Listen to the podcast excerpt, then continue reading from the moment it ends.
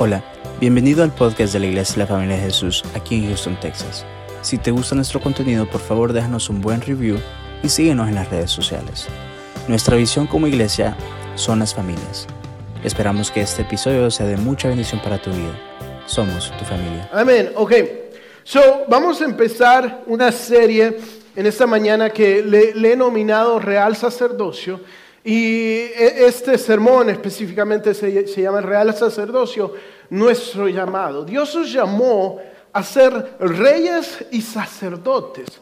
So- somos, eh, tenemos un sacerdocio real. Cuando digo real no significa en el sentido que somos de verdad sacerdotes, sino que somos sacerdotes de un linaje real, de una realeza. Quiero que exploremos un poco y veamos en la Biblia cómo Dios eh, establece este, real sacerdocio. Vamos a ir a eh, la primera carta de Pedro en el capítulo 2 y vamos a leer eh, buena parte del capítulo 2 de, de Pedro. So, si me puede acompañar, primera carta de Pedro, capítulo 2, versículos del 1 al 9, dice, desechando pues toda malicia, todo engaño, toda hipocresía, envidias y todas las eh, eh, detracciones, desead como niños recién nacidos la leche espiritual no adulterada, para que por ella crezcáis para salvación si es que habéis gustado la benignidad del Señor, acercándose a Él, piedra viva, desechada ciertamente por los hombres, mas para Dios escogida y preciosa. Vosotros también, o sea, nosotros, como piedras vivas, sed eh, edificados como casa espiritual. Dice, no dice edificad casa espiritual, sino sed edificados como casa espiritual y sacerdocio santo, para ofrecer sacrificios espirituales acep- aceptables a Dios por medio de Jesucristo, por lo cual contiene también la escritura. He aquí pongo en Sión la principal piedra de ángulo, escogida, preciosa, y que el creyente en él no será avergonzada. Para vosotros, pues, los que creéis, Él es el, pres- el precioso. Pero para los que no creen, la piedra que los edificadores desecharon ha venido a ser la cabeza del ángulo. Y piedra de tropieza y roca que hace caer. Porque tropiezan en la palabra siendo desobedientes, a lo cual también fueron destinados. Mas vosotros, linaje escogido, real sacerdocio, nación santa, pueblo adquirido por Dios, para que anunciéis las virtudes de aquel que os llamó de las tinieblas a la luz admirable. Amén. Dice la palabra, desead como niños recién nacidos la leche espiritual. Mire, yo he visto a una niña recién nacida desear la leche maternal y eso es algo impresionante. O sea, el niño tiene la, como que sabe de dónde viene y está la madre en público y casi que la está desvistiendo porque quiere esa leche maternal. La palabra ocupa esa figura, no solo por eso, sino que también la leche maternal tiene la capacidad, por lo menos hasta los seis meses, de mantener a un niño con vida y hasta más. Es todo lo que necesitan, está comprobado y es más, el CDC el año pasado dio una recomendación que era lo mejor para los bebés que solo se le diera leche maternal, por lo menos como mínimo por seis meses.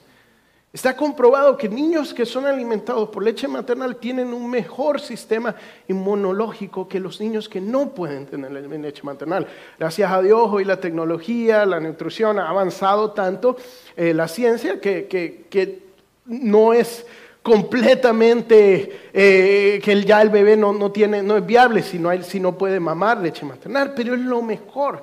La palabra ocupa esa figura para decirnos, mira, la palabra Cristo deberían, ustedes lo deberían de desear de esta misma manera. Y es todo lo que ustedes necesitan. ¿Sí? Porque Pedro le está escribiendo a una iglesia que estaba llena de murmuraciones, llena de pleitos, estaba completamente dividida. Y Pedro les dice, olvídense de eso y enfóquense en lo que verdaderamente importa, que es Cristo. Deberían de estar enfocados en Cristo. Y después se vuelve y, torna y empieza a enfocarse en este sacerdocio. Y empieza a decir, así como Cristo era la, es la piedra angular, así también ustedes son piedras que edifican un templo, que ustedes deberían de estar edificando espiritualmente y dando sacrificios espirituales. Nosotros, cada uno de nosotros, somos piedras que edificamos la iglesia de Cristo. Y nosotros ofrecemos en, este, en este templo, nuestros sacrificios, dice, es un sacerdocio santo. Sacerdotes es la persona que representa a Dios, al pueblo y al pueblo a Dios. La función de sacerdote en el Antiguo Testamento tenía como vicario, como un representante de, de todo el pueblo, iba y ofrecía sacrificios por los pecados del pueblo hacia Dios. Y cuando Dios lo bendecía, el sacerdote salía del lugar santísimo, del lugar santísimo, y el pueblo era bendecido por eso. Eso es lo que hacía un sacerdote. Entonces Dios te está llamando, nos está llamando a nosotros a ser representantes de Él, a ser representantes de, su imagen. Dice, eh, Mire, si, uno sigue leyendo en, en 1 Pedro 2, dice, manteniendo, versículo 12, manteniendo buena vuestra manera de vivir entre los gentiles, para que no porque para que no murmuraran de vosotros como malhechores, glorifiquen a Dios en el día de la visitación, al que eh, al considerar vuestras buenas obras. Le está diciendo, sé ejemplo de lo que Dios es. Sea un sacerdote que ofrece sacrificios, así como Cristo fue el sumo sacerdote y ofreció sacrificios. Y después más abajo sigue diciendo, esta piedra que es Cristo, Cristo es desechado por la gente que no entiende, por los que no han sido destinados a creer en Él. Pero tú fuiste llamado como linaje escogido, real sacerdocio pueblo santo que sacó, pueblo adquirido que sacó de las tinieblas a luz. ¿Sí? Dice real sacerdote. La visión de Dios siempre fue que fuéramos reyes. Dios creó al hombre para gobernar. Eso es lo que hace un rey. Gobierna, ¿sí? administra y, y da, imparte justicia. Entonces Dios nos creó con esa doble función. Si usted no, eh, no me cree, vamos al principio. Mi mamá hablaba de esto hoy durante la Santa Cena. Vamos a Génesis, eh, capítulo 1, versículo 27 al, al 28, y vamos a ver lo que Dios dice del hombre. Dios crea a Adán y Eva. Dios los crea como representantes de raza. Adán literalmente significa humano o, humanidad y Eva significa vida ellos eran la vida humana para Dios. Dice el, versículo 27 y el versículo 28 eh, de Primera de Génesis. Y creó Dios al hombre a su imagen, a imagen de Dios lo creó. Varón y hembra los creó y los bendijo Dios y les dijo, ¿qué les dice? Fructificad y multiplicaos llenad de la tierra y sojuzgarla, y señorear a los peces del mar, en las aves de los cielos y en todas las bestias que se mueven. So Dios les dice, Dios los hace a su imagen, ¿sí? Y después les dice, quiero que gobiernen sobre todo lo creado sobre todos los animales, las plantas, las aves, los peces, Tú vas a gobernar. Dios le da al hombre y a la mujer su autoridad. También como su imagen.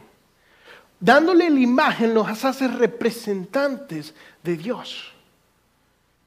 O sea, sacerdotes. Y dándole la autoridad los hace gobernantes o reyes. Los hace reyes y sacerdotes. Si todavía no me sigue, quiero que veamos otra parte.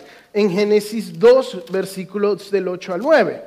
Dice así, ahí mismo, ve la vuelta a la página, del 8 al 9 dice, y Jehová Dios plantó un huerto, ¿en dónde? En el Edén. ¿Qué es un huerto? Un jardín, no tengan miedo. Él, partó un jardín en el Edén al oriente y lo, puso, y lo puso ahí y puso ahí al hombre que había formado. Y Jehová Dios hizo nacer de la tierra todo árbol delicioso eh, a la vista y bueno para comer. También el árbol de la vida, ¿en dónde? En medio del huerto y el árbol de la ciencia del bien y el mal. Amén. So, si, si, si, si nosotros observamos o tuviéramos un mapa del Edén, Dios crea este Edén, este lugar donde su presencia se movía, donde su presencia habitaba. ¿sí? Ah, imagínense el Edén como un círculo. ¿sí? Y dentro del Edén, dentro del círculo más, más adentro, crea un huerto, un jardín. Y dentro del huerto, eh, eh, eh, él pone un árbol de, la vida, ¿sí? el árbol de la vida y el bien y el mal. pone en el medio del huerto, pone este árbol. Entonces son, son como tres, si usted, bueno, los que son de Houston, casi todos acá deberían de ser de Houston, podemos imaginarnos esto como que el, el Edén es el 8, ¿sí? Hay gente que ni sabe que eso es un círculo, pero bueno, el, el, el Edén es el 8 el huerto del Edén el 610 y el árbol el downtown. Entonces, imaginen para propósitos figurativos, no es que así era eh, exactamente, pero eso es lo que la Biblia está describiendo. ¿Qué tiene que ver eso con el sacerdocio? Si nosotros vamos a, las instrucciones del tabernáculo, es lo mismo. El tabernáculo tenía tres niveles.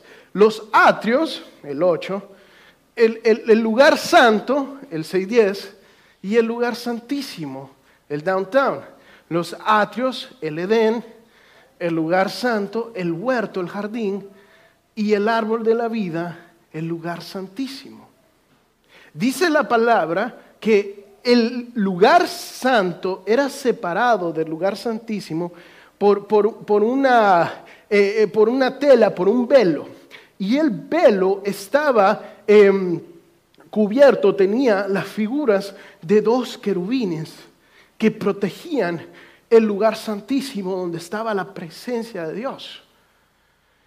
Cuando el hombre y la mujer pecan y Dios los saca del huerto del Edén, dice la palabra que Dios cierra el Edén para que el hombre no, no entre y come del árbol de la vida y viva para siempre pecando. Entonces, eh, para proteger el Edén, Dios pone querubines para proteger la presencia o la entrada al Edén, al igual que en el lugar santísimo. El sacerdote cuando cuidaba del tabernáculo, o las funciones del sacerdote en el tabernáculo era servir y cuidar del tabernáculo, las mismas funciones que Dios le da a Adán y a Eva de que gobiernen y de que trabajen o, que cuiden el huerto del Edén. Dios levanta a Adán y a Eva en su presencia, al igual que Dios levanta al sumo sacerdote en su presencia. El, el tema acá es que, al igual que los sacerdotes en el tiempo de Moisés, y Adán es que los dos pecan y fallan. ¿sí? Son completamente humanos, que, no, no, pueden eh, honrar a Dios. ¿Y qué es lo que termina pasando con Adán y Eva? son, son, son engañados por el enemigo y el enemigo, ¿qué es lo que hace? Les quita su autoridad les quita su autoridad, esa autoridad de gobernar se las quita. Y del que Dios le dio el poder sobre las aves, sobre las tierras, viene el enemigo, los engaña, ellos pecan y entra la muerte y les quita su autoridad, se las roba. Eso fue lo que el enemigo intenta robar. Y en medio de todo eso, Dios le da una promesa a la, mujer. No se la da al hombre, se la da a la mujer. Vamos a Génesis 3.15. Y dice así, Génesis 3.15, de la vuelta a la página una vez más. Y dice, y pondré enemistad entre ti y la mujer, entre tu simiente y la simiente suya. Esta herirá la en la cabeza y tú la herirás en el carcañar. Dios le está diciendo a Eva que de su simiente, de su linaje, de sus descendientes, iba a venir un hombre que iba a vencer esa serpiente. Y ese hombre, hermanos y hermanas, es Cristo. Y vamos a ver a través de toda esta serie como todo este libro está apuntando a ese sacerdote rey a ese sacerdote perfecto que Dios levanta por fin para darnos entrada a su presencia, a su paraíso. Quiero que ustedes eh, eh, recuerden conmigo, yo sé que conocen el pasaje, cuando Cristo estaba en la cruz, tenía dos personas al lado, ¿correcto? ¿Se acuerdan? Dos ladrones que se merecían estar ahí. Y uno de los ladrones le dice, a Cristo, si tú eres el Cristo, ciertamente desciende de esta, de esta cruz, libérate. Y Cristo no le dice nada y el otro ladrón le responde, cállate, porque no sabe a quién le está hablando. Y Jesús, ¿qué es lo que le dice? El, ladrón le dice, acuérdate de mí, acuérdate de mí cuando, cuando, cuando mueras. Y Jesús viene y le dice, ciertamente hoy estarás en dónde? Esa palabra paraíso es la palabra griego koiné que los hebreos en ese momento ocupaban como sinónimo del Edén. Cuando Dios le dice, ciertamente eh, tú estarás conmigo en el paraíso, le pudiese estar diciendo, ciertamente hoy estarás conmigo en el huerto del Edén, en el jardín del Edén, porque el jardín del Edén es el cielo. Y esto lo vimos previamente, ¿se acuerda? Dios está en el cielo, su presencia está en el cielo. Y ahora a través de Cristo, ese Edén está en nuestros corazones. Ese Edén está aquí, ese paraíso.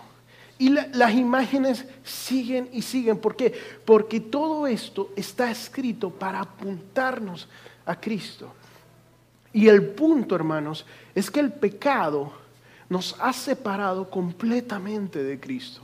Nos ha separado de nuestras funciones, de nuestro rol como reyes y sacerdotes. muchas veces dejamos que el pecado entre a morar a nuestras vidas y nos desenfocamos nos desenfocamos, nos volvemos como la iglesia que le escribía Pedro, llena de murmuraciones, llena de pleitos, llena de riñas. Y, y Pedro nos tiene que jalar las orejas y decirle, tú te tienes que enfocar a Cristo, así como un bebé busca su leche maternal. Así tú tienes que enfocarte en Cristo. Así tú tienes que poner tu mirada en Cristo. Porque no hemos sido, hermanos, llamados a ser peleoneros, no hemos sido llamados a andar distraídos en nuestro trabajo, en tu profesión, en tu carrera. Si todo lo que nosotros hagamos aquí en la tierra, todo lo que tú haces, muchas veces de lunes a, viernes, de 9 a 5, de 8 a 5, de 7 hasta la hora, yo sé que muchos trabajan acá sin parar, todo eso se pierde. Porque tú no fuiste llamado a ser contratista. Tú no fuiste llamado a ser vendedor. Tú no fuiste llamada a limpiar casas. Eso es algo que hacemos para poder hacer nuestro llamado. Eso es algo que, y lo hacemos bien, lo hacemos con, con honra y respeto porque somos la imagen de Cristo para mucha gente que tal vez nunca va a pisar un pie aquí adentro de esta iglesia. Pero no nos olvidemos y no nos eh, desenfoquemos que lo que verdaderamente importa es tu sacerdocio y tu gobierno, no solo aquí en la iglesia de domingo a domingo, sino en tu casa sino en tu trabajo, como tú estás representando a Cristo, como tú estás sirviendo a Cristo. No puede ser una cosa acá, ponerte una corbata, vestirte bien y decir, ok, ahora sí, eh, puedo levantar las manos, sino que día a día tú tienes que demostrar que entras a la presencia del Señor. Así como los sacerdotes ofrecían sacrificio a Cristo, sacrificio a Dios eh, por sus pecados, así Dios nos ha llamado a nosotros a ofrecer sacrificios. Y no es que usted va a ir a agarrar, va, va a degollar a una pobre gallina y le va a decir, aquí está mi sacrificio. No, nosotros ahora somos el sacrificio. Dice la palabra, leímos la semana pasada, que el que quiera ganar su vida, la perderá. Porque el que no toma su cruz cada día y sigue, no es digno de mí. Dios ha llamado a que nos rindamos. Ahora Dios no busca sacrificios de, bueyes, de becerros. Busca tu corazón. Es lo que Dios siempre ha querido. Que nosotros podamos rendir nuestra vida y nuestro corazón a Cristo. Que nosotros podamos entregarle todo a Él todos los días. Y decirle, en ti está mi vida, Señor. En ti está mi familia que cuando venga el jefe y te hable mal o te trate mal, que cuando venga tu esposo o tu esposa y te hable mal o te trate mal, que tú puedas detenerte un momento y en vez de saltar por tu orgullo o intentar, intentar de estar en lo correcto, digas, Cristo es primero. Y te humilles y dejes que Cristo te defienda. Obviamente nadie te va a pasar encima pero tienes que confiar en Cristo, porque en ese momento tú estás siendo la imagen de Dios y tú tienes que gobernar tus pasiones, porque Dios te llamó a ser un sacerdote y rey, primero de tu corazón y después de, tu familia y después de todo lo que te rodea. Pero la única manera que nosotros podemos llegar a este llamado es a través de Cristo, el verdadero y el único rey y sacerdote. Tú tienes que entregar tu vida a Él todos los días. No se trata de solo, bueno, yo sí acepté al Señor, lo hice el Señor y Salvador de mi vida, sino que todos los días de tu vida tienes que ser el Señor y Salvador de tu vida. Tienes que entregarte tu corazón en cada momento y en cada segundo. Quiero que vayamos a Romanos 5, versículos 12. Eh,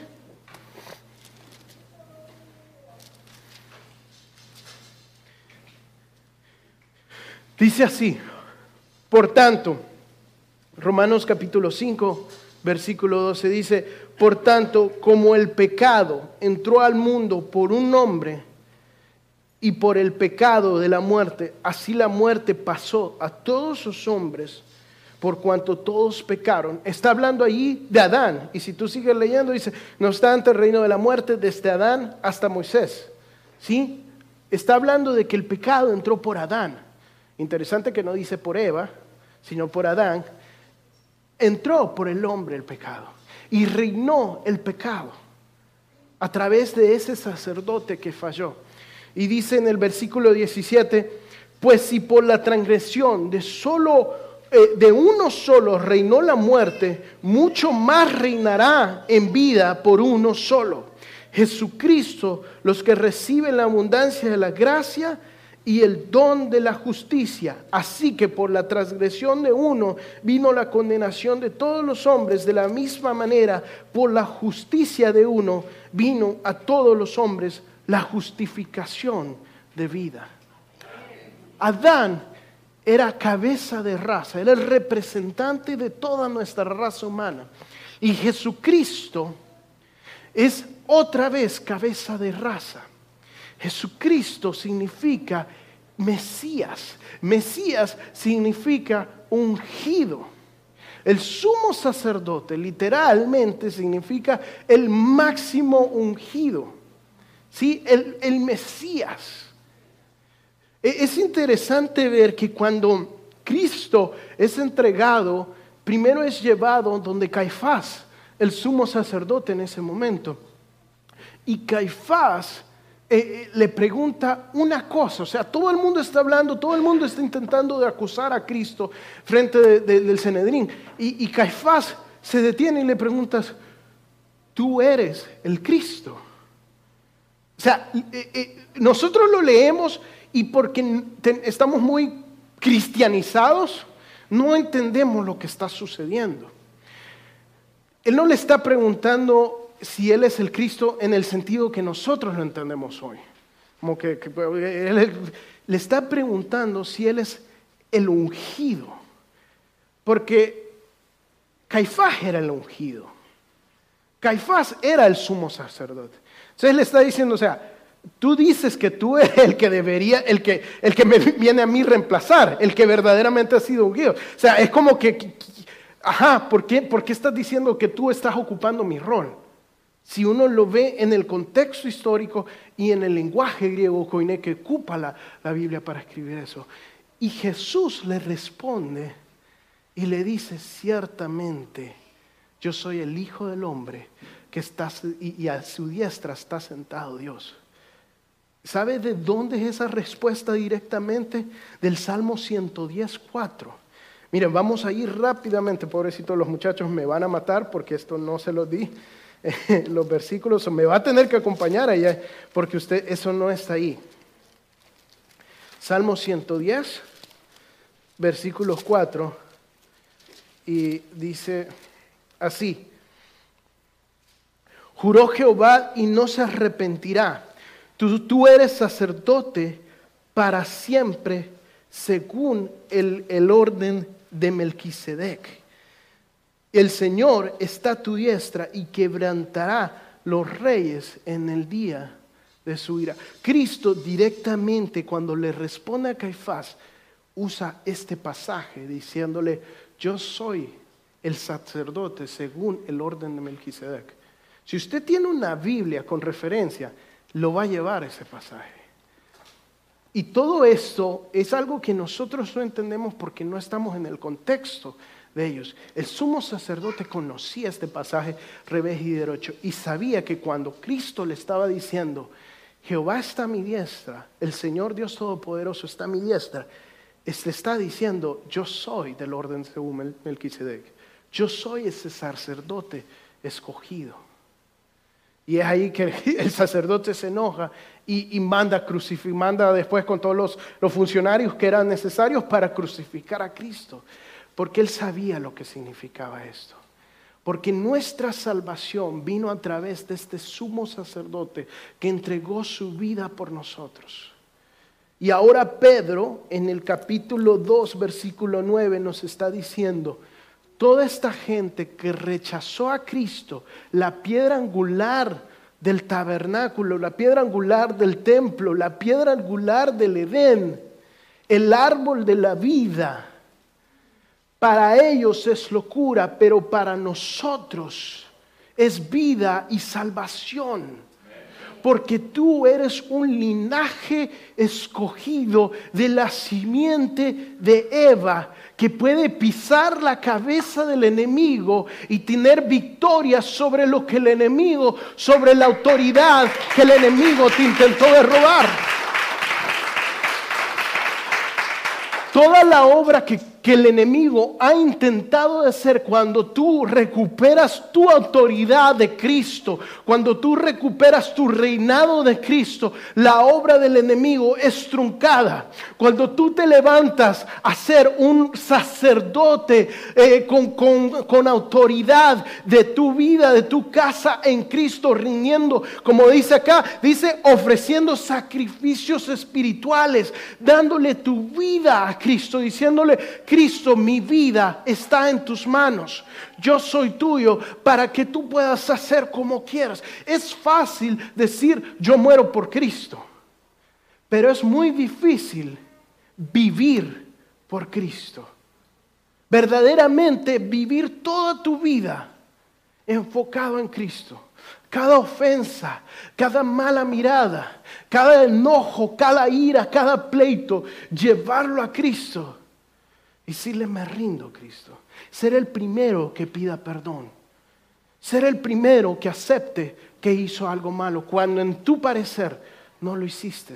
Este es nuestro llamado. Este es la imagen de Dios, aquel que da hasta lo más precioso, aquel que se da a sí mismo por otros. Y nosotros fuimos llamados a ser esa imagen, a ofrecernos a nosotros mismos en sacrificio puro. ¿Sabe? Una vez un predicador decía esto y se me quedó muy grabado. La alabanza y la adoración. La adoración no, no es solo hablar y, con palabras bajo una melodía. La adoración es vivir entregados a Cristo todos los días. Esa es la verdadera adoración. Es ofrecerse uno como sacrificio. Y el predicador decía, pero es interesante que la alabanza y la adoración tiene eh, el mismo eh, hecho de manera correcta tiene la misma figura del tabernáculo o del templo. Cuando nosotros ofrecemos cantos al Señor eh, y estamos cantando y decimos, Señor, te amo, Señor, eso, Señor, lo otro, y, estamos, cuando lo hacemos en la carne, cuando lo hacemos solo de palabra, eh, que, nos parece bonito, que estamos cantando bien, estamos en los atrios, estamos en la parte más fuera, lejana, en la presencia de Dios, pero pero más como que en, la carne, allí es donde entraba todas las personas, allí tenían acceso todas las personas.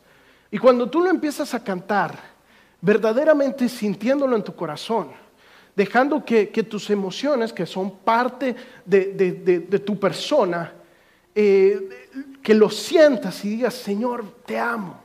Señor, tú eres todo para mí.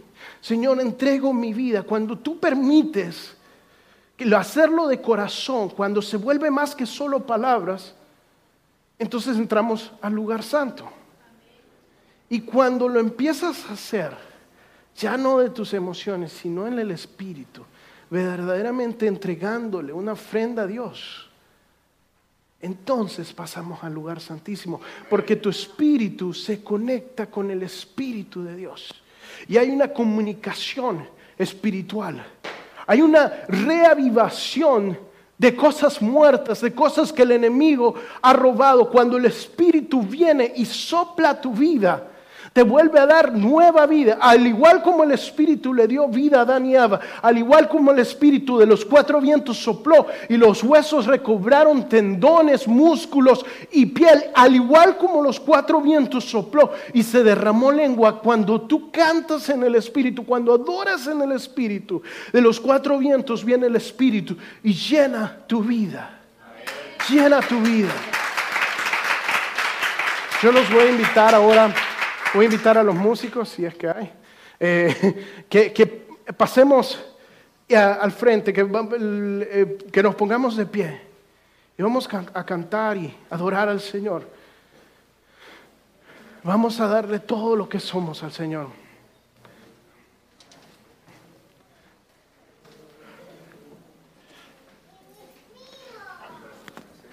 Ya, Cristo Jesús.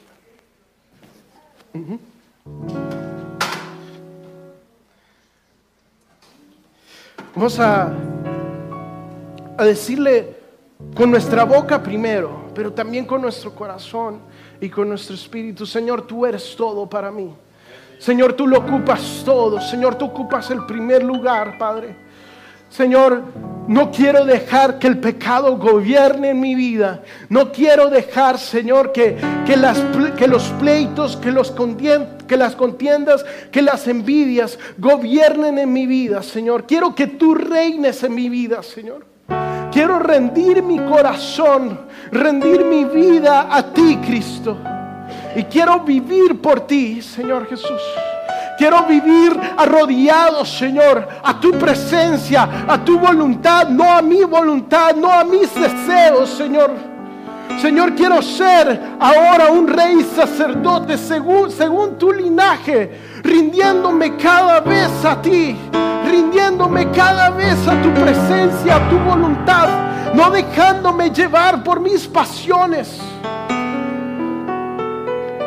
Cuando Adán y Eva estaban en el huerto, fueron tentados. Y ellos no supieron seguir la voluntad de Dios. Les pareció más precioso, más fácil pecar. ¿Sabe cuántas veces he escuchado a clientes míos? Bueno, ¿y por qué hizo eso? Se me hizo fácil. Y es lo peor que uno le puede decir a un juez. No, tomé y manejé porque se me hizo fácil. Le golpeé a mi esposa porque se me hizo fácil. Muchas veces lo vamos por lo que es fácil y pecamos, caemos. Pero cuando Cristo estaba en aquel huerto, en aquel jardín, y fue tentado por la misma serpiente, se detuvo y dijo, Señor, pasa de mí esta copa, hazmelo fácil, pero sea primero tu voluntad, redimiendo así pasando así la tentación que esa cabeza de raza no pudo pasar para hoy darte a ti la libertad de decir, Señor, aunque sea fácil esta opción, que sea tu voluntad, que sea tu presencia, que sea tu llamado, que sea lo que tú quieras en mi vida y no lo que yo quiero, Señor.